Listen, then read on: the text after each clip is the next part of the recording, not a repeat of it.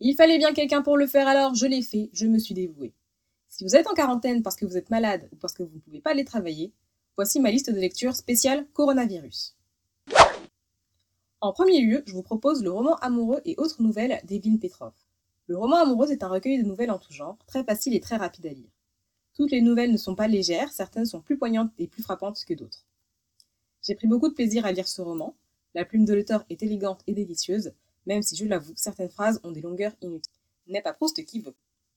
Une pensée pour ces trois nouvelles que j'ai particulièrement aimées, dont Le garde champêtre, qui est une nouvelle qui joue sur les mots, Je m'endors, une nouvelle tragique à laquelle j'ai été particulièrement sensible, et enfin La virgule des frontières qui clôt magnifiquement bien le recueil. Le deuxième livre que j'ai envie de vous proposer aujourd'hui est un recueil de poésie, cette fois-ci. Alcool, de Guillaume Apollinaire, c'est un classique que j'aime relire de temps en temps, et surtout la partie consacrée à son séjour en prison. Je vous en lis un petit extrait. Avant d'entrer dans la cellule, il a fallu me mettre nu. Et quelle voix sinistre ulule Guillaume, qu'es-tu devenu? Certes, c'est un peu sinistre, mais le lire à voix haute me délasse. Vous trouverez également le très fameux pont Mirabeau dans cet ouvrage. Si votre temps d'attention et de concentration se trouve réduit, en revanche, vous pouvez aussi vous tourner vers des magazines.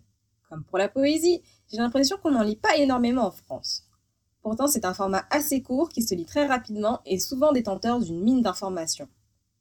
En ce moment, je lis le numéro 25 de Secrets d'Histoire, avec notamment pour gros sujet les histoires d'amour de Balzac, un portrait du roi Henri IV et un autre sur Haussmann. Vous savez, celui qui a redessiné tout Paris. Et enfin, le dernier roman que je peux vous proposer est un roman d'anticipation. Une duologie en fait.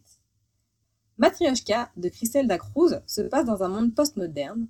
Une épidémie a subitement décidé tous les hommes de la planète.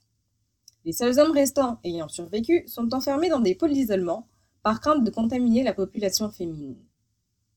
Gabrielle, notre héroïne, qui n'a jamais vu d'homme de sa vie, et pour cause, elle est née bien après la propagation du virus, va voir sa vie complètement transformée le jour où elle tombera sur une cliente un peu spéciale. J'ai lu le premier tome qui plante le décor et où pas mal d'actions s'enchaînent. Bon, je vous l'accorde, ça parle quand même de virus, mais il existe peu de chances qu'une telle épidémie voit le jour. Je vous recommande cette biologie si vous aimez bien les dystopies. J'en suis maintenant au tome 2 et j'ai hâte de voir le grand final. C'est un livre bien écrit dans le sens où aucun détail n'est laissé au hasard et ça paraît tout à fait réaliste. Dans un tout autre registre, j'ai terminé récemment l'affaire Lord Spencer en format numérique. Il faut savoir que ce roman est tiré d'une histoire vraie ayant défrayé la chronique dans les années 70, il me semble. Car elle met en cause la tentative d'assassinat d'un lord, donc d'une personne faisant partie de la noblesse anglaise, sur sa femme. Superbe roman à lire, même si personnellement les choix scénaristiques de l'X-Kipit ne m'ont pas ravi ravi. Mais bon, cela reste tout de même un excellent thriller à lire, où une jeune femme poursache sans relâche son père, l'homme qui a tenté de tuer sa mère.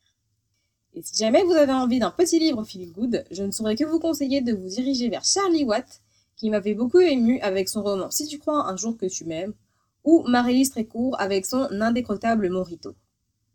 J'avais lu Si tu crois un jour que tu m'aimes pendant une période de vacances, ce qui tombait plutôt pas mal puisque l'héroïne en question, et je ne parle pas de drogue, est sur un paquebot pour une croisière.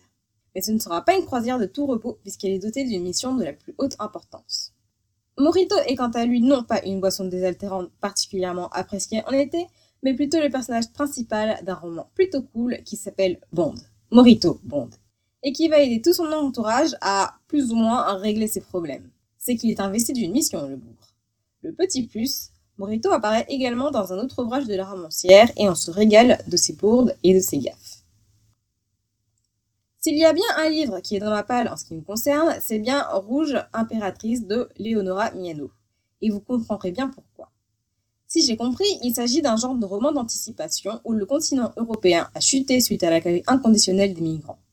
Quelques siècles plus tard, l'Afrique, qui est désormais unie et prospère, attire désormais les migrants européens par masse qui risquent l'expulsion. Voilà. Je vous ai présenté une liste assez éclectique avec des goûts variés et j'espère que l'un d'entre eux pourra trouver grâce à vos yeux et pourra ainsi rencontrer son lectorat. Je vous remercie de m'avoir écouté et je vous dis à bientôt pour de nouvelles lectures.